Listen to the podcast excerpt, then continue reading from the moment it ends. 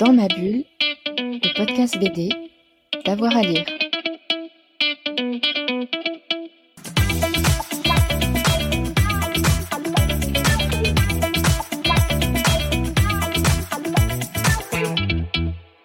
Bonjour à tous et à toutes, bienvenue dans ce nouvel épisode de Dans ma bulle, votre podcast 100% BD avec avoir à lire. Aujourd'hui, on va s'intéresser à un album qui nous a passionnés, qui s'appelle Fleur de prunier et qui raconte le parcours euh, épique d'un jeune couple euh, pour devenir parents au début des années 90, euh, mais aussi leur voyage à l'autre bout du monde en Chine en quête d'adoption et d'un enfant.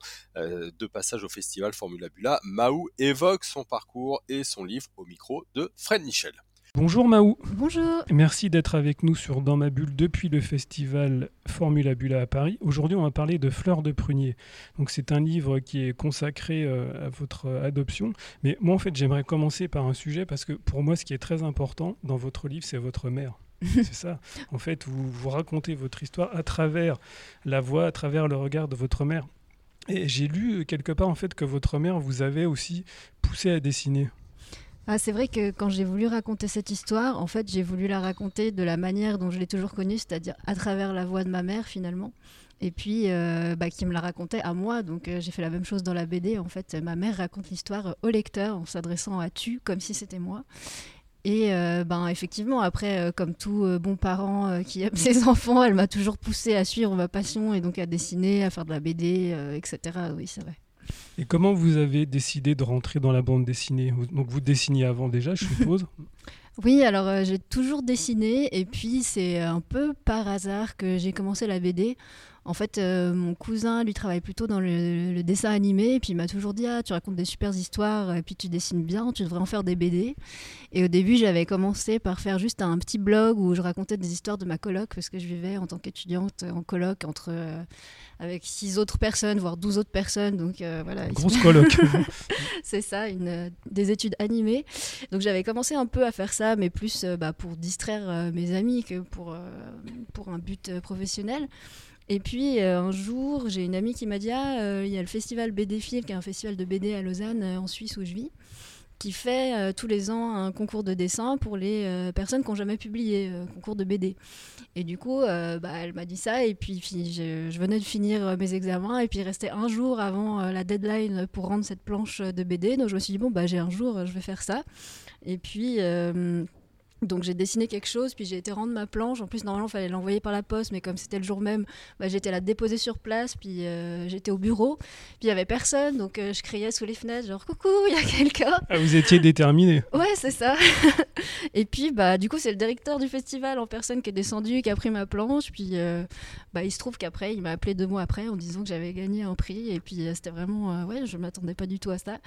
Donc c'est ça qui vous a vraiment lancé oui, parce qu'après au festival, du coup, j'ai été invitée. Puis d'ailleurs, c'était la première fois que j'allais à un festival de BD. Et puis là, il y avait des rencontres avec les éditeurs. Et puis j'ai rencontré bah, mon premier éditeur qui m'a dit Ah, j'ai bien aimé ta planche. Donc euh, si tu as envie de faire 40 euh, planches sur le sujet, bah, on peut faire une BD. Je me suis dit Bah ouais, cool, faisons ça. Et vous avez aussi euh, fait un petit fanzine, là vous étiez parti euh, dans une expédition en bateau aussi, c'est ça?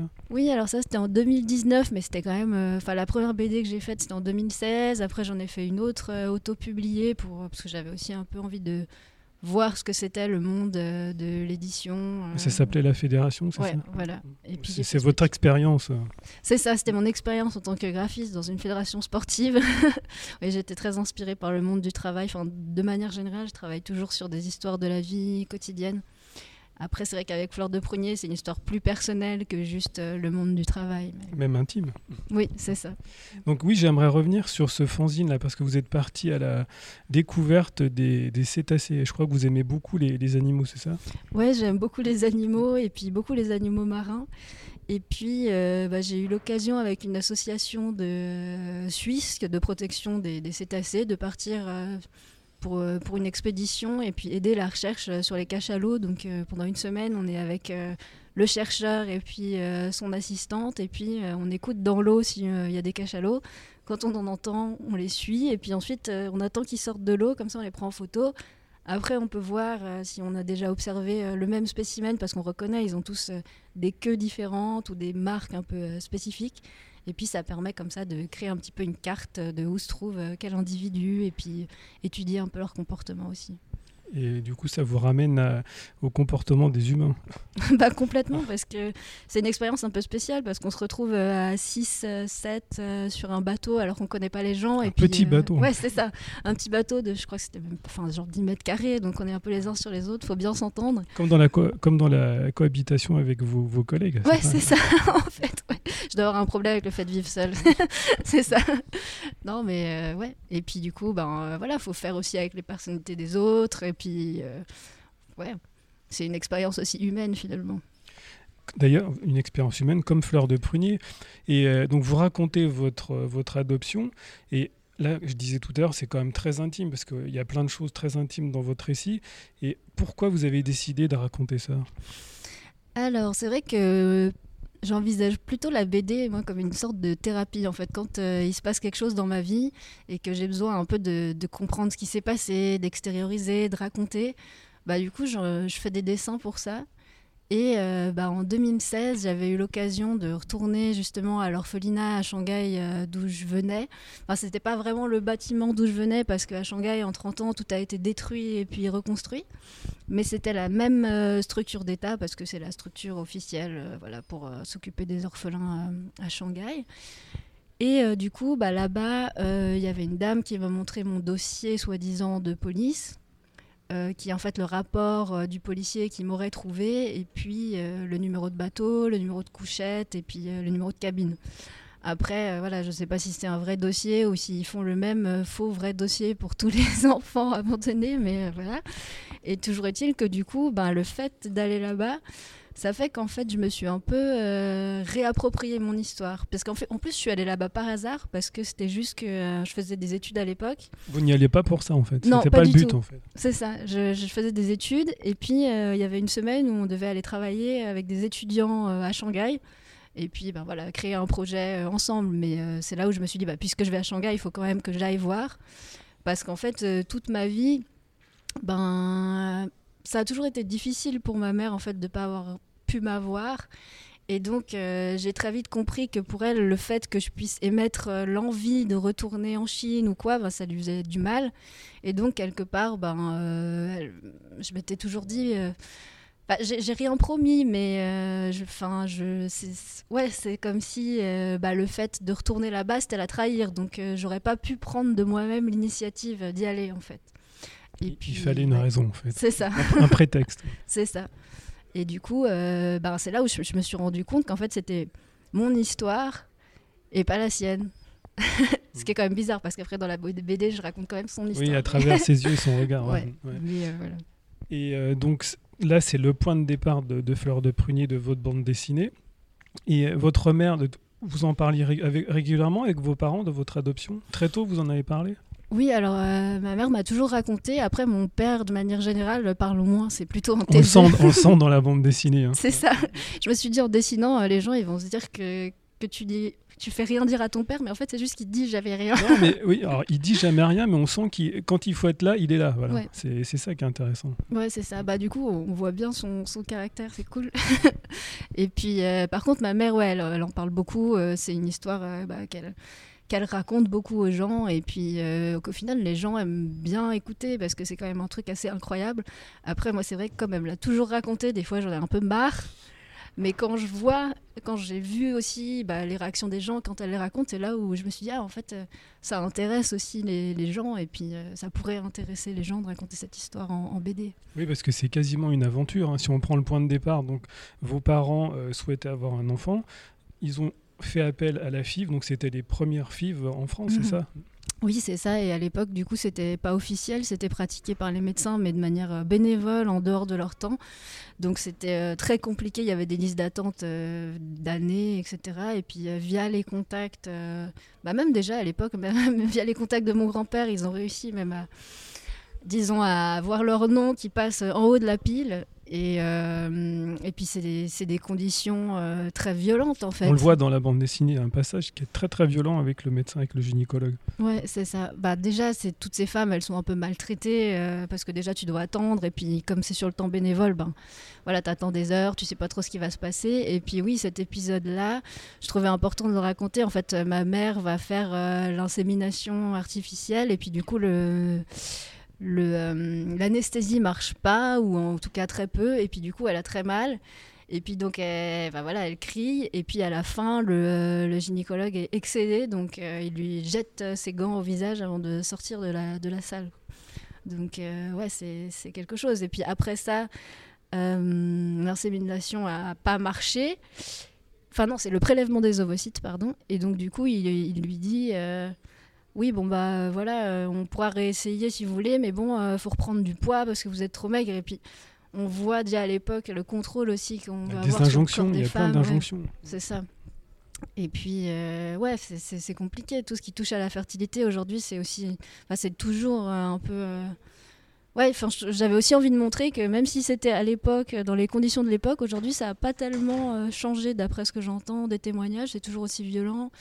Euh, en tant que femme, euh, c'est compliqué, enfin après en tant qu'homme aussi, hein, bien sûr. Mais ouais, c'est dommage qu'on n'ait pas plus avancé là-dessus. En tout cas, on sent vos parents et particulièrement votre mère déterminés, parce qu'ensuite, le passage suivant, ça va être l'adoption. Oui, bah du coup, après cet épisode violent et puis assez traumatisant, je pense, elle se réveille un jour euh, en plein milieu de la nuit, et puis elle se dit, mais en fait, euh, je vais adopter mon enfant. Puis c'est, ça devient comme une évidence pour elle, comme ça, euh, d'un coup. Alors comment ça s'est passé ensuite? Parce que c'est un long chemin aussi. Ouais, alors en fait, mon grand-père était sinologue. Donc il a toujours été passionné par la Chine, il a écrit plein de livres sur la Chine, et puis il était professeur au Collège de France à Paris, de chinois du coup, même s'il était français. Et euh, du coup, ben, à l'époque, euh, elle savait, euh, bah, via ce qu'il qui racontait, qu'il y avait la politique de l'enfant unique qui sévissait en Chine. Et donc, bah, naturellement, elle s'est tournée vers lui pour essayer d'avoir des contacts pour qu'il puisse adopter un enfant en Chine. Et puis, bah, c'est grâce, grâce à lui, en fait, parce qu'il avait aidé pas mal d'intellectuels chinois à s'établir en France, parce qu'à l'époque, il y avait eu notamment les événements de Tiananmen, et puis plein d'autres épisode politique assez violent où les intellectuels étaient directement visés, euh, torturés, tués. Et donc, il en avait aidé beaucoup à devenir professeur en France. Et euh, c'est par le biais euh, d'une personne en particulier qu'il avait aidé qu'il a rencontré quelqu'un qui était sur place et qui était, lui, aussi assez bien placé dans les universités en Chine faut savoir qu'aussi en Chine, être professeur, c'est un poste en fait qui est extrêmement euh, prestigieux parce que c'est euh, bah, les personnes qui apprennent le savoir aux autres, donc c'est extrêmement euh, respecté. Et bah, c'est cette personne du coup que mes parents ont rencontré qui s'appelait Michel enfin c'est son nom francisé et qui était directeur de la l'enseignement, si j'ai bien compris, de la partie enseignement du français à la faculté de médecine. Bon, c'est un peu compliqué parce que ça semble un peu abstrait. Et euh, c'est lui qui, va aider euh, mes parents tout le long de leur voyage et puis même avant qu'ils partent à trouver, euh, un enfant. Donc il va aller aussi avant dans les orphelinats et c'est lui dans les lettres aussi. On, voit un peu dans la BD, j'en ai dessiné une à un moment. Et puis dans l'expo aussi que j'avais faite à Lausanne, je les avais mises les lettres et que bah, du coup il identifie bah, deux petites filles, il y avait moi et puis une autre plus âgée. Et euh, à ce moment-là, il dit à mes parents, bah voilà, il y a ces deux choix-là. Et puis bon, bah, je pense que mes parents après vont, vont lui dire, bah, plutôt celle qui est euh, la plus jeune. et, puis, euh, et puis voilà, ensuite, un jour, il va les appeler et puis il va leur dire, ben, cette petite fille vous attend, venez, et puis c'est le moment, quoi. Donc ils vont partir un peu précipitamment, sans savoir combien de temps ils vont rester sur place en espérant bah, revenir avec un enfant. Oui, d'ailleurs, il y a un petit passage au tout début, là, quand vos parents doivent aller prendre le RER, e votre mère, elle est complètement paniquée. oui, c'est vrai que comme je les connais maintenant, ils, sont plutôt anxieux, donc euh, je ne sais pas comment ils ont survécu à ce voyage. Et puis du coup, le matin où ils doivent partir, bah, ma mère est dans le RER e pour aller à l'aéroport, et puis elle fait une crise d'angoisse, elle dit à mon père, pars sans moi, euh, je ne vais pas y arriver. Et puis bah, bien sûr que c'est absurde, il n'aurait pas pu y aller tout seul. quoi. Et puis heureusement, euh, elle réussit à se calmer. En fait, quand ils arrivent à l'aéroport, mon père lui dit euh, ça va aller, appelle ta sœur et puis euh, elle saura quoi faire. Puis du coup, elle appelle euh, sa sœur qui lui dit c'est bon, achète-toi une bouteille d'eau, assieds-toi au milieu de gens que tu connais pas, et puis ça va bien se passer. Et puis donc c'est ce que fait ma mère. Et donc elle s'assoit au milieu de gens qu'elle connaît pas, qui vont prendre le même avion. Puis en fait, comme à l'époque il n'y avait pas du tout d'étrangers qui allaient en Chine, c'était que des Chinois. Et puis, bah, elle a été un peu transportée par cette atmosphère euh, qui était déjà euh, comme si elle était en Chine alors qu'elle était à l'aéroport. Et ça l'a complètement euh, calmée. Après, ils ont pu partir. Puis ça l'a même beaucoup fait rire parce que mes, parents, ils ont un peu des, des des séquelles, pas des séquelles, mais je dirais, c'est, ils ont beaucoup ils sont très engagés et puis ils, gardent beaucoup cet esprit de mai 68 un peu rebelle et puis euh, ils ont vu qu'en fait les Chinois ils, ils, respectaient pas du tout les règles. Ils faisaient des trucs genre ils achetaient plein d'électroménagers vu qu'à l'époque on pouvait pas importer des, produits étrangers bah, ils achetaient plein de trucs. Bah, dans les porte-bagages ils pouvaient pas il y avait pas de place mais ils, s'en fichaient ils mettaient leurs trucs partout ils fumaient dans l'avion. Enfin ils étaient pas du tout euh, très indisciplinés. Du coup ça a beaucoup plu à ma mère aussi et puis ça l'a aidé à, se détendre étaient tellement anxieux qu'ils avaient pris tout un stock de couches. Ça aussi, c'est un passage très drôle. oui, en fait, ils pensaient qu'il n'y aurait pas de couches, donc ils avaient pris des couches, euh, du lait pour bébé, etc. Puis en fait, euh, ils finissent par acheter des choses sur place parce que euh, du coup, Michel Cou leur dit non, mais c'est mieux de garder le même lait, comme ça ça lui fait pas un changement trop radical d'un coup. Et puis, bah, ils repartent avec leur stock de, de couches et puis de lait. Quoi. Ce qui est impressionnant aussi, c'est toutes les strates administratives qu'ils ont dû passer. Et euh, on le voit bien dans la bande dessinée, il y a toujours plein, plein, plein, plein de monde autour de vos parents, euh, aussi bien quand ils sont à l'orphelinat que quand ils sont euh, à l'hôpital pour récupérer les documents. Il y a tout le temps, tout le temps plein de monde. Oui, alors en Chine, si on veut. enfin, plus un dossier est important, plus il y a de gens qui vont se déplacer pour euh, régler ce dossier. Donc en fait, c'est un événement en soi. C'est ça. Donc du coup, il y a même des moments où euh, il y a Michel Cou qui demande à des étudiants euh, à lui, donc rien à voir avec l'histoire de mes parents, de venir au rendez-vous juste pour bah, pour faire figuration et montrer que le, dossier est important, quoi. Et puis chaque jour, en fait, ma mère dit tout le temps qu'il se projetait pas. En fait, chaque jour, il réussissait à franchir une petite marche et puis bah, le lendemain, euh, si ça se trouve, tout pouvait tout d'un coup s'écrouler et puis tout s'arrêter. Mais euh, voilà, ils anticipaient pas. Chaque petite euh, marche était déjà une petite victoire et puis ils tenaient comme ça. c'est vraiment une aventure. Ouais, c'est ça. C'est pour ça qu'il fallait la raconter. oui, oui, je pense aussi. Ouais. Ce serait dommage de perdre un peu ce, ce témoignage-là. Puis ça correspond aussi à un moment où bah, après moi, il y a eu pas mal d'adoptions de petites filles justement en Chine. Mais euh, à cette époque-là où mes parents y ont été, donc c'était dans les années 90, c'était pas du tout encore euh, ouvert comme pays la Chine. Enfin, les adoptions, ça, ça se faisait pas encore. Et du coup, bah, c'était euh, vraiment un, labyrinthe administratif de pouvoir réussir. C'est vraiment grâce aux connexions de mon grand-père et grâce à toutes ces personnes qui les ont aidés qu'ils ont pu réussir. Alors, Fleur de Prunier, c'est le titre de votre livre, mais c'est aussi votre prénom, la traduction de votre prénom, c'est ça? Oui, c'est ça, c'est Meili. En fait, à la base, euh, mes parents avaient un ami euh, qui avait fui le, Cambodge et puis euh, l'occupation des Khmers et qui vivait du coup à Paris. Et puis lui, ma mère cherchait un prénom donc pour le futur enfant. Et puis lui, il avait dit ah bah moi j'aime bien Meili, mais comme son nom de famille c'était déjà Li, bah il n'avait pas appelé sa fille Meili parce que ça faisait Meili Li. et donc du coup ma mère lui a piqué. Et ensuite, euh, elle a demandé à mon grand-père euh, ce qu'il en pensait. Et euh, parce que du coup, leur ami avait envisagé Meili, mais comme signification beauté. Et donc mon grand-père a dit mais non, c'est beaucoup mieux ça. Et puis il a donné le caractère à ma grand-mère qui est à ma grand-mère à ma mère, qui est donc le caractère plutôt fleur de prunier qui est aussi extrêmement symbolique parce que c'est la première fleur en fait qui va pousser après l'hiver, donc il y a beaucoup d'espoir, c'est beaucoup plus poétique. Ouais, voilà, c'est ça. Votre livre il se situe, dans, on l'a dit, c'est fin 80, c'est ça, début 90 oui, exactement, ouais. début vraiment janvier. Vraiment début 90, euh, Ce qui est bien aussi dans votre livre, c'est que vous faites un état des lieux de la société euh, chinoise à l'époque, parce qu'il y a la politique de l'enfant unique. Alors moi, je me souviens de la magnifique exposition qui avait euh, eu lieu à, à Bédéfil à Lausanne, là, et on voyait un documentaire, vous aviez intégré un documentaire où, justement il y avait on parlait de la politique de l'enfant unique, c'était parfois assez dur. Et c'est important pour vous de tout raconter aussi cette politique de l'enfant unique? Oui, alors quand j'ai fini d'écrire l'histoire, je me suis dit qu'en en fait, euh, il manquait peut-être un peu cette dimension euh, je suis consciente parce que c'est aussi quelque chose que ma mère m'a toujours dit en même temps qu'elle me racontait leur histoire pour m'adopter, c'est bah, ce contexte politique dans lequel euh, les, petites filles euh, se faisaient abandonner. Donc à partir du moment où la politique de l'enfant unique a été instaurée, il y avait deux petites filles par minute qui disparaissaient. Donc c'est vraiment un phénomène voilà, énorme. Et en fait, oui, il faut comprendre que les bah, un peu, enfin, c'est une société euh, patriarcale, quoi. Donc, euh, les gens euh, préfèrent avoir des petits garçons parce que le garçon ensuite il va rester dans la famille, puis il va s'occuper des parents, tandis que la fille, bah, elle va se marier, puis ensuite elle va partir dans la famille de son mari.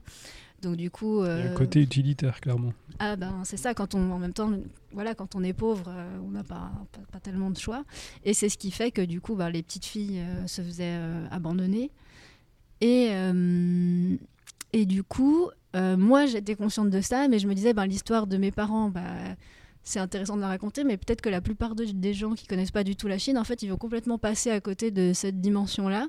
Il fallait recontextualiser. ouais. C'est ça. Et c'est pour ça que j'ai voulu rajouter un peu à la fin. Bon, c'est très bref parce que c'est une dizaine de pages alors qu'il y aurait énormément de choses à raconter. Mais c'est juste euh, pour euh, que le lecteur soit aussi conscient de ce qu'il y avait derrière. Et puis, ben, de, de, de toutes ces petites filles, en fait. Euh, Et puis, euh, c'est aussi pour ça que dans l'exposition, je voulais montrer ce documentaire. Que pendant longtemps, d'ailleurs, ma mère euh, m'avait caché. Ah, vous caché. Elle voulait pas que je le regarde. D'ailleurs, elle est toujours fâchée que je l'ai regardé. Et euh, parce que je...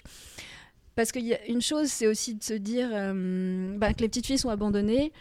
Et puis c'est de se rendre compte aussi pour celles qui sont abandonnées mais qui ont entre guillemets la chance de pas mourir, où est-ce qu'elles vont se retrouver dans les orphelinats mais où on les fait aussi mourir. Enfin voilà, c'est toute une euh, tout un parcours. Ouais, c'est une forme de violence. hein. Oui, voilà, c'est une forme de violence. Et puis, euh, c'est vrai qu'on a tendance à un peu euh, embellir l'idée des orphelinats. Disons, on imagine un petit bébé dans, un, dans une corbeille déposé devant une église. Et puis, en fait, c'est pas du tout ça, quoi. Et euh, donc le livre, euh, aussi à la fin, ce qui est intéressant, c'est que vous avez euh, fait le choix, tout au long de votre bande dessinée, de conserver à certains passages les caractères chinois. Et à la fin, sur plusieurs pages, vous traduisez. Oui, alors euh, c'est vrai que j'ai eu parfois la- le reproche de ne pas avoir écrit la traduction directement euh, sur les pages concernées. Et en fait, euh, j'ai fait comme ça parce que je me suis dit que mes parents, eux, quand ils sont arrivés là-bas en Chine, ils parlaient pas chinois. Et donc du coup, ils étaient complètement perdus. Et puis, euh, Non, là, on est dans l'ambiance, voilà. Ouais, Clairement. voilà, exactement. Je voulais que le lecteur se sente exactement comme mes parents, bah, perdu en fait. Après, j'ai quand même mis les traductions parce que je sais que ça peut être frustrant à la fin pour les gens qui veulent vraiment savoir. Mais comme ça, je trouvais ça plus authentique. Et puis, euh, c'était important aussi pour moi que ce soit vraiment euh, des vrais caractères chinois. Bah, J'avais déjà vu une autre BD aussi qui se passait en Chine. Et puis, du coup, quand il y avait des personnes chinoises qui parlaient, c'était juste un petit gribouillis. Et puis, en fait. euh, je pense que c'est peut-être un héritage familial parce que du coup mon grand-père qui était sinologue était aussi très sévère. C'était voilà son, père à lui était aussi helléniste. Vraiment c'était toute une tradition euh, assez dure. Et du coup mon père quand il était petit il n'avait pas le droit de lire de BD. Et il a eu le droit de lire des BD qu'à partir du moment où euh, mon grand-père s'est rendu compte que dans Tintin et le Lotus Bleu, c'était des vrais caractères chinois. Donc, euh, c'était Oui, aussi. ça allait très loin quand même. C'est ça. Donc après, il avait le droit de lire que Tintin, hein, pas non plus euh, toutes les BD. hein, Mais euh, ouais, du coup, c'était aussi important pour moi pour ça. Alors justement, revenons à l'exposition, parce que je le redis encore une fois, elle était fantastique. Donc c'est vous qui l'avez euh, montée, inventée, créée. Et pour faire cette exposition, vous êtes basé sur euh, une documentation bien précise, c'est celle de vos parents. Donc on, il y a- il y a- on peut retrouver des, des documents d'époque, il y avait des téléphones, il y avait, il y avait plein plein de choses. Mais vos parents, ils, ils ont un Ils ont- appartement gigantesque, ils Ouais, accumulent, non ben, C'est ça, c'est un fléau. non, parce qu'avant, il vivait à Paris dans un petit appartement. Enfin, petit... au final, il n'était pas si petit, mais vu tout ce qu'il y avait dedans, c'était compliqué d'y rentrer. Il y avait juste le, le petit chemin pour euh, se faufiler parmi les livres et les cartons. Et euh, oui, ça, dans la BD, je l'ai mis un peu, mais je sais pas si on le voit suffisamment. Les cartons, si, si. J'ai l'impression qu'ils vivent, ils passent leur temps au milieu des cartons. Bah c'est ça, ils vivent toujours au milieu des cartons. Ouais. Bah maintenant ils ont déménagé en Bretagne, mais euh, du coup il y a plus de place, mais du coup il y a plus de cartons. Donc dans l'expo, tout ce que vous exposez, c'est des choses qui proviennent soit de vous, soit de vos parents. C'est ça. en fait ils ont tout gardé, tous les petits, les petits tickets des restaurants, les, les petits reçus des taxis. euh, quand ils ont visité des parcs, il y avait des petits tickets d'entrée, ils avaient vraiment tout gardé. Et du coup c'est vrai que quand on m'a proposé euh, de faire une exposition, en fait c'était pas forcément, c'était sur ce que je voulais. Et puis euh, je me suis dit c'est trop bête, j'ai tout ce matériel qui est hyper euh, hyper touchant parce qu'en fait il fait le lien aussi entre la BD et puis la réalité. On se rend compte que c'est que c'est authentique et euh, ce serait dommage de pas de pas le montrer. Donc du coup j'ai voulu vraiment réutiliser ce matériel là. Et ce matériel, ça vous a aussi servi pour faire votre livre? Exactement, oui, bah oui, justement, avant de savoir que j'allais faire une expo, bah, j'avais aussi envie de, de le montrer dans la BD. Puis il y a plein de moments où je dessine bah, des lettres, euh, des tickets, les passeports. À euh. la fin, il y a des photos aussi de vos parents. Ouais, c'est vrai, c'est vrai. Oui, je pense que ça, ça prend une autre dimension en fait quand on voit euh, des photos. Après, on n'a pas besoin d'en avoir 36, mais euh, oui, on se rend compte que c'est une vraie histoire en fait. Alors, il y a une autre particularité dans votre travail, c'est que vous utilisez les animaux pour euh, décrire les humains. Pourquoi en fait Tous- les humains dans vos mondes dessinés ont des traits euh, anim- animaux. Ouais, c'est vrai. je crois qu'en fait, j'aime pas les humains, du coup, je dessine des animaux à la Ils place. sont plus sympas. Ouais, c'est ça. Donc, vos parents, ce sont. C'est alors ma mère, c'est un zèbre. un zèbre. ouais, Et mon ça. père, c'est un ours. Mais je pense que après les animaux, on peut être un animal à un moment et évoluer dans sa vie. Je pense maintenant, ce serait plus un, un gorille, genre un dos argenté. Mais, euh, Ah oui, carrément, vous êtes bien précise. hein. Ouais. Ouais. mais euh, oui, c'est ça. Et puis ma mère, enfin, je trouvais que le, le zèbre, ça lui allait bien parce que euh, elle est, elle est passionnée par l'Afrique et puis euh, le fait que ce soit l'origine des hommes, etc. Et puis ouais, je trouvais, je trouvais bien que ce soit un zèbre. Vos parents l'ont lu, la bande dessinée? Oui, oui, ils l'ont lu. Et alors? Bah, ils savent pas trop. En fait, je pense que c'est- c'est comme c'est leur histoire, ça, ça leur fait bizarre. Mais euh, Pas- de reproches, de regrets, de remarques ah si, oui. Alors Tu euh, aurais dû mettre ça alors, Pourquoi euh, je- t'as raconté ça? Exactement. Alors dans le prochain livre, je dois faire un erratum. Donc euh, la Un erratum cafétéria. de 20 pages, non C'est ça. C'est ça. Bah, en fait, elle voulait que je... ma mère voulait carrément que je refasse une nouvelle édition de la BD. J'étais genre, non, on va, on va se détendre. Je ferai un erratum. Et elle a fait ah ok bon ça ira. alors. Mais alors notamment la cafétéria euh, était pas comme ça. Ça ressemblait plus à une salle de classe. Voilà. Et puis euh, à la C'est des fin- petits détails. Ouais, voilà, enfin vraiment c'est ça, mais c'est des petits détails, mais pour, pour eux c'était la fin du monde. C'est, ah non, mais ça va pas du tout. J'étais là, quoi, qu'est-ce qui va pas du tout? Le monde s'écroule, tu viens de travailler pendant je sais pas combien de mois, qu'est-ce qui va pas du tout? La cafétéria n'est pas comme ça. ah, ok, non, ça va. Et puis, oui, et puis bien sûr aussi, du coup, ma mère est très déçue euh, bah, qu'on soit pas tous les trois des chats en fait. Mais euh, ça, c'est quelque chose aussi que je trouve important dans mes BD, c'est que bah, les mêmes races d'animaux soient pas ensemble et fassent pas la même race d'animal, justement. C'est ça que Ouais, on je- voit bien dans la Ouais. bande dessinée. ouais. Ouais, enfin, je trouve ça plus universel. C'est vrai qu'au début que j'ai dessiné, ben, par réflexe, euh, je le, bah, les mêmes familles étaient les mêmes animaux, mais en fait, euh, à un moment, je me suis dit, mais c'est débile, il faut qu'il y ait des, des chats qui soient avec des pingouins et qui fassent des enfants souris, et puis, enfin, c'est beaucoup mieux, quoi. Alors, dans votre bande dessinée aussi, vous avez une forme de liberté dans votre dessin. Il n'y a pas de cases, vous utilisez la page en entier. Oui, alors euh, c'est vrai que d'habitude je travaillais pas comme ça et puis euh, là ça, m'est venu en fait euh, de plutôt pouvoir adapter ce que j'avais envie de raconter dans une page et donc du coup me dire que finalement les cases étaient libres et que j'allais pouvoir les les disposer comme je voulais. Après je pense que c'est peut-être aussi un héritage du fait que je fais aussi de la vidéo à côté donc parfois quand j'envisage des planches de BD, je les envisage presque comme des plans différemment. euh, de cinéma, ouais. Et c'est quelque chose que vous allez reproduire alors? Je pense que j'ai bien aimé, oui. Ouais. Ça, ça permet pas mal de liberté. Après, il y a certaines planches qui sont du coup euh, très chargées. Mais euh, au final, ça, ça, me, ça me dérangeait pas parce que ça rappelle aussi un peu à quel point aussi Shanghai était une ville euh, industrielle et puis aussi très chargée elle-même à l'époque. Donc euh, je trouve que ça allait bien aussi avec euh, le contexte. Et vous travaillez avec quelle technique? Alors du coup, pour ce livre-là, ça m'a perdu- ça m'a paru naturel de travailler à l'encre de Chine et à la plume. Ouais, C'est un gros travail alors. C'est ça. Donc vous travaillez pas du tout en numérique? Non. Non. non. Enfin, je, ça m'arrive pour d'autres projets. Mais euh, là, non. Je... En fait, j'aime bien aussi euh, avoir le, dessin. Ben, du coup, j'ai pu aussi les utiliser pour l'exposition. Et puis, euh, ouais, au final, ça ne fait pas forcément gagner du temps de dessiner en numérique. Au contraire, parce qu'on peut trop, on peut trop zoomer. Après, on fait trop de détails.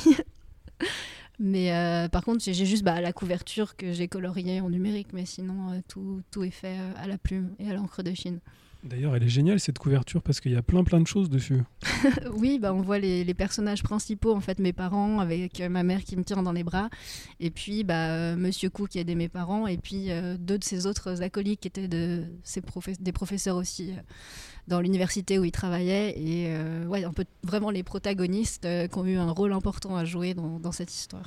Alors là, vous, vous parlez de vous et de vos parents, donc sous forme d'autobiographie. Vous avez aussi parlé euh, de sujets du réel euh, précédemment. Est-ce que vous aimeriez vous diriger vers la fiction? Je trouve très compliqué de, travailler, euh, de travailler dans la fiction. Après, pourquoi pas essayer une fois, mais c'est vrai que moi, ce qui m'inspire et qui me donne envie de dessiner, c'est vraiment quand euh, bah, il se passe quelque chose, je vais prendre le métro, puis d'un coup, il va y avoir une discussion que je vais capter et que je vais avoir envie de dessiner. Et ça, vous le dessinez ou vous le notez? Je le note d'abord. Puis après, Dans, je- dans je- votre tête ou vraiment sur un... Non, vraiment sur, euh, sur une note dans mon téléphone. euh. Donc vous prenez des notes. ouais. oui, c'est ça. C'est ça qui vous inspire, qui vous nourrit. Exactement, ouais.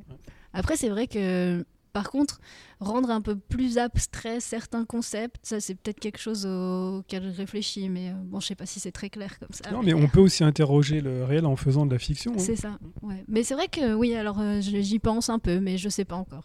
En tout cas, je, je sais déjà ce que je veux faire pour la suite. Alors, bah, justement, dites-nous. Mais euh, bah alors du coup la suite, en fait à la base quand j'avais imaginé euh, Fleur de prunier, je l'avais imaginé en deux parties. Donc une première partie qui se passait euh, dans le passé et puis du coup en noir et blanc qui raconte euh, le voyage de mes parents pour réussir à m'adopter. Et une deuxième partie qui raconte plutôt euh, qu'est-ce que c'est de finalement de grandir dans un pays où on ressemble pas aux autres gens physiquement, mais où à l'intérieur on se sent comme les autres gens et euh, un peu raconter ce que c'est cette dysmorphie en fait. Et le fait que euh, bah moi aujourd'hui bon j'ai euh, plus de 30 ans. Et quand je me regarde dans un miroir ou que je me vois en photo je me reconnais pas en fait. Je vois une chinoise.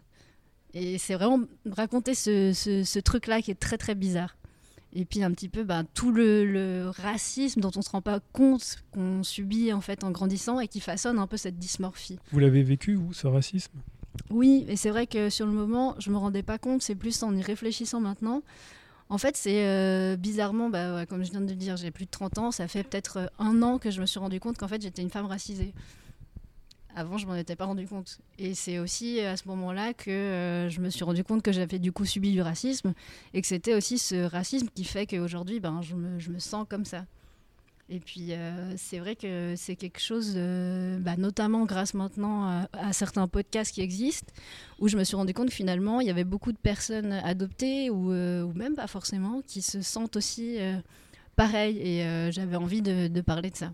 Donc, ce sera pour la suite, du coup. On se reverra pour en parler alors. Merci Mao. Donc je rappelle le titre de votre livre, Fleur de prunier, qui est paru chez Antipode. À bientôt. À bientôt, merci. Voilà, on espère que vous allez lire hein, ce fleur de prunier euh, de euh, Mahou. C'était vraiment une très belle découverte. On se retrouve très vite avec un nouvel épisode de Dans ma bulle, votre podcast 100% BD. Bonne journée à tout le monde. Dans ma bulle, le podcast BD, d'avoir à lire.